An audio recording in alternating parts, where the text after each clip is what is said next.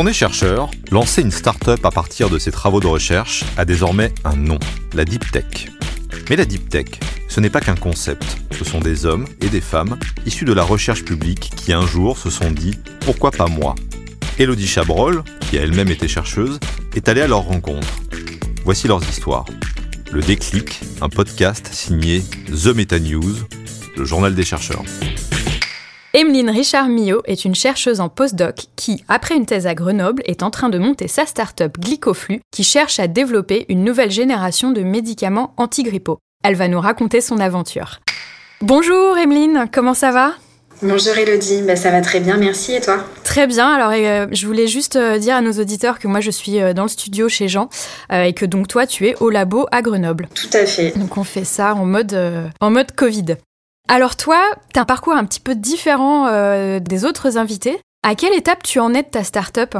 Alors, à quelle étape j'en suis? En fait, je suis à la fois en maturation et puis en même temps, là, je vais rentrer en phase d'incubation pour euh, créer la start-up environ dans une petite année. Donc là, elle n'est pas encore créée, c'est ça? La start-up n'est pas créée, mais en ce moment, en fait, je travaille vraiment à 100% à la préparation de la création. Donc c'est un postdoc euh, start-up en fait oui, c'est ce qu'on appelle les, les postdocs CDD maturation qui, qui sont en fait euh, créés par les SAT, par les SAT. Donc moi à Grenoble c'est la SAT Linxium qui en fait m'a financé pendant presque 18 mois pour vraiment que travailler sur mon projet de valorisation pour arriver à une création de start-up. Et comment est venu le projet sur lequel vous, vous montez cette start-up? Le projet, c'est lui qui est venu à moi et pas l'inverse en fait. Hein. Euh, ce qui s'est passé, c'est que j'ai effectué ma thèse, euh, ma thèse au CERMAV sur une techno qui, me passionne depuis des années, euh, sur laquelle je travaillais déjà en master avant. Enfin voilà, une techno d'ingénierie métabolique pour la production de sucre. pendant ma thèse, j'étais sur une toute autre application. Et puis en fait, à la fin de ma thèse, un, chercheur avec lequel j'avais déjà travaillé est venu me chercher, m'a dit écoute, moi j'ai un postdoc à te proposer ça a quand même un potentiel de valo assez fort. Euh, pourquoi pas une création de start-up? Est-ce que ça peut t'intéresser? Et, euh, moi, j'ai dit bah go. Ça me permettait de continuer à travailler sur cette techno qui me passionne depuis, euh, depuis des années. après, je me suis dit on va déjà découvrir. Hein, ça démarrait, ça démarrait par un CDD, un CDD de postdoc d'un an. On va voir ce que ça donne et puis on verra jusqu'où mène l'aventure. C'était une, techno un tout petit peu différente que celle sur laquelle vous bossez maintenant, c'est ça? Alors ouais, au démarrage, effectivement, euh, Eric Samin, qui est donc le, très brillant chercheur avec lequel je travaille, euh, avait déposé un brevet sur, sur une techno euh, pour toujours la même valorisation qui était des agents antigrippaux. Et puis ce qui s'est passé, c'est qu'au bout d'un an, on, s'est aperçu que notre techno, finalement, elle était complètement obsolète. Elle, elle avait un gros verrou techno qu'on ne pourrait pas lever. Donc bon, on était déjà en contact avec la Satlinxium, etc. Donc on avait déjà une volonté de créer une start-up et puis finalement c'est complètement tombé à l'eau avec ce verrou techno qu'on n'a pas réussi à lever. Donc euh, bon, ça a été euh, un petit bas, mais en fait en parallèle j'avançais sur euh, toujours sur une application antigrippale, mais sur un autre, volet technologique, une autre, une autre techno pour arriver à une molécule. Et, là, on a réussi à, découvrir finalement une molécule avec un très très haut potentiel, une, grosse activité biologique. Et du coup, bah, l'aventure est repartie. Alors voilà, du coup, c'était sans brevet, sans pays, mais, euh, mais avec euh, finalement la volonté et puis le soutien de la Satlinxium de, de continuer le projet, même avec une autre technologie. Donc c'est ce que tu me disais un petit peu, c'était un peu en dentiste, c'est-à-dire qu'au départ vous êtes parti sur euh, sur une techno et puis au final il y a eu un gros bas parce que ça n'a pas marché et puis d'un coup finalement il y a eu cette nouvelle technologie qui marche et puis boum vous avez lancé le truc et c'est allé très vite, c'est ça? Oui, ça allait très vite parce qu'on a la chance d'avoir un super partenaire qui est le laboratoire Virpat euh, à Lyon.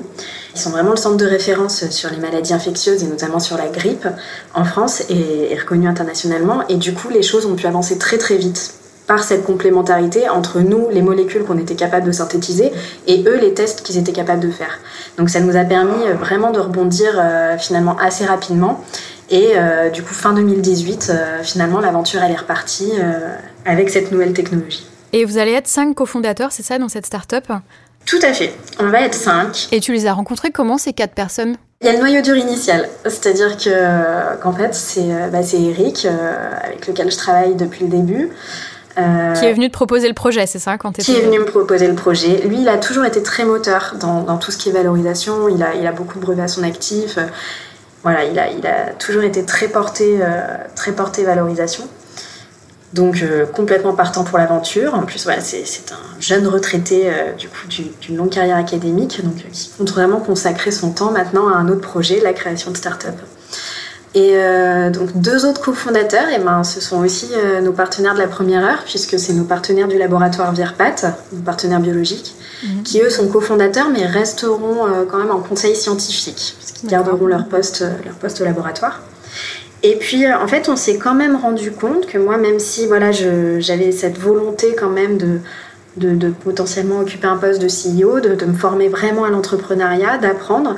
On était quand même quatre, euh, quatre, personnes issues de la recherche académique. Et puis moi, j'avais pas quand même envie de, de lâcher le volet techno. Voilà, moi, comme je t'ai dit, cette techno, elle me, elle me passionne depuis des années. C'est c'est vraiment euh, quelque chose que j'avais envie de poursuivre, sur lequel j'ai envie de continuer à travailler. Et donc on s'est rendu compte que quand même ce serait bien de renforcer l'équipe avec quelqu'un qui a un profil un petit peu plus business, tout en restant scientifique, mais un petit peu plus business, un petit peu plus tourné industrie. Et, euh, dans ce cadre-là, c'est par, euh, bah, par des connaissances dans le monde de l'entrepreneuriat qu'on a fait la connaissance de Paul Bonabel, qui, qui était aussi en recherche d'un projet à accompagner, à, à porter avec nous qui est lui euh, issu de l'industrie pharma et, qui du coup euh, sera cofondateur à nos côtés. Et puis on a aussi la SAT Linxium qui sera cofondateur avec nous. Ça fait du monde, mais c'est bien justement. Euh, vous avez tous des profils un petit peu, un petit peu différents. Quel a été le déclic au final pour toi pour te dire allez c'est bon, je me lance, on y va? C'est d'avoir trouvé cette techno? Moi, j'envisageais pas du tout l'entrepreneuriat avant, si tu veux. Pendant jamais. Ma thèse, y as jamais pensé non, non pendant ma thèse, bah déjà j'avais un projet euh, à moi qui s'y prêtait pas forcément, hein, qui n'avait mhm. pas, forcément un gros potentiel de valorisation. Et, pour moi, enfin après c'est mon point de vue assez personnel, je trouve que cette volonté finalement, elle doit naître d'un projet. Quoi. Je trouve que c'est le projet qui euh, porte une, un certain potentiel de valorisation qui nous pousse à nous poser la question. Est-ce que, enfin voilà, moi c'est vraiment le projet qui m'a porté et qui m'a fait me demander est-ce que je me sens? Est-ce que j'ai envie de, de poursuivre l'aventure? Euh, C'était des questions très euh, portées sur l'humain, c'est-à-dire que j'ai toujours eu parfaitement confiance en Eric. Donc euh, à partir du moment où Eric m'a dit moi j'ai envie d'y aller, je sens que ça peut le faire, je me suis quand même appuyée sur, sur son expérience et son expertise. Et puis après il y a aussi la rencontre avec la Satlinxium. C'est-à-dire qu'en fait, j'ai senti, euh, à travers cette structure, à travers les personnes avec qui euh, j'ai pu échanger, que j'aurais l'accompagnement nécessaire pour apprendre le métier, pour, euh, pour me former à ce métier d'entrepreneur, alors que moi, tout ce que je connaissais jusque-là, c'était de la recherche académique. C'était le labo, quoi.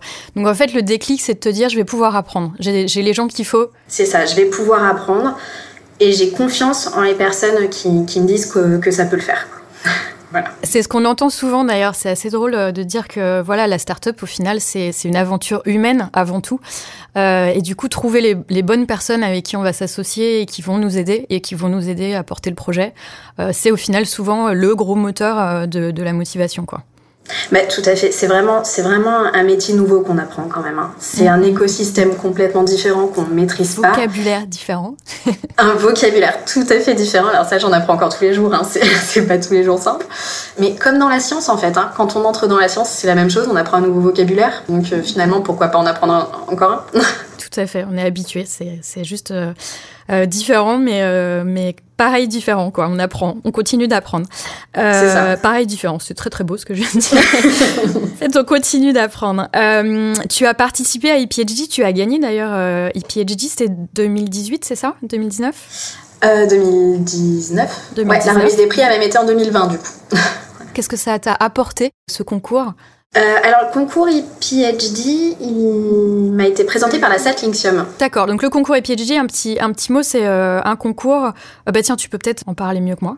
Le concours PhD, c'est un concours qui est proposé aux doctorants ou jeunes docteurs de, moins de 3 ans de thèse qui ont un projet soutenu par une, un organisme de valorisation type SAT ou OTT euh, pour aller vers la création de start-up. Et toi, t'étais pile poil, euh, c'est ça euh, T'étais déjà en postdoc? Alors moi, oui, ça a été un peu la course au final parce que on venait un petit peu de rebondir sur notre nouvelle techno, donc de re-rentrer en contact avec la Satlinxium, de se dire allez go, on, on tente, on, va se faire financer la maturation pour poursuivre, voilà. Euh, et, genre le lendemain, je crois, ils m'ont dit Oh là là, faut vite que tu te dépêches, c'est ta dernière année pour postuler à IPHD, ce serait super important, euh, vas-y, tente. et puis ben, bah go. Donc moi, ça a été quand même la première fois que j'ai pu structurer le projet en participant au concours. Voilà. Que j'ai pu me poser et vraiment me dire Bon, allez, vas-y, passe en mode start-up, euh, go rédiger mon premier dossier, vraiment structurer les choses. Et puis pour moi, ça a été aussi un premier test. Euh, c'est-à-dire, euh, voilà, quand, quand, je présente le projet, bah, comment il est perçu par, euh, bah, par des gens qui sont vraiment moteurs dans la création de start-up deep tech en France. Voilà. Est-ce que, est que mon projet a sa place dans cet écosystème? C'était une validation de votre projet, en fait. Hein. Tout à fait. C'était la première sortie, en fait, de, de glycoflux du laboratoire pour aller vraiment vers un projet à l'ego, on se lance, on tente la création de start-up. Qu'est-ce que ça t'a apporté? Il me semble que quand, quand, quand on en discutait, tu m'as dit que ça t'a apporté un réseau aussi. Ouais. De rentrer dans l'écosystème. Tout à fait. Voilà, cette première validation, mm. euh, donc ça c'était quand même, en termes de confiance, c'était quand même assez important. Euh, ça m'a apporté, bon après, il y a, voilà, y a des prix avec EPHD qui sont une formation, un programme de mentoring et puis une learning expédition dont, dont je reviens juste, qui était super sympa. Euh, donc euh, donc c'était c'était voilà ça c'était très enrichissant mais moi ce que j'ai surtout retenu c'était euh, voilà c'est ça c'était un, réseau c'était déjà de rencontrer d'autres d'autres doctorants jeunes docteurs qui étaient dans la même situation que moi qui, qui cherchaient à sortir du laboratoire pour créer leur structure et, et puis voilà, et puis tout un, tout un réseau autour de l'écosystème Deep Tech, euh, que ce soit au sein de la BPI. Et puis, puis bah, par exemple, ça m'a permis de te rencontrer, Elodie. Bah oui, tout à fait. Donc ça a quand même donné une visibilité à Glycoflux. Ça a donné une visibilité, et puis toi, ouais, ça t'a fait rencontrer des gens au final. Euh. Et puis une validation, c'est vrai que c'est important aussi de se dire, surtout que la techno, vous y aviez pensé il y a très très peu de temps au final, juste avant euh, mhm. de participer à ce concours. Donc euh, au final, euh, c'est vrai que tout ça, ça doit faire du bien.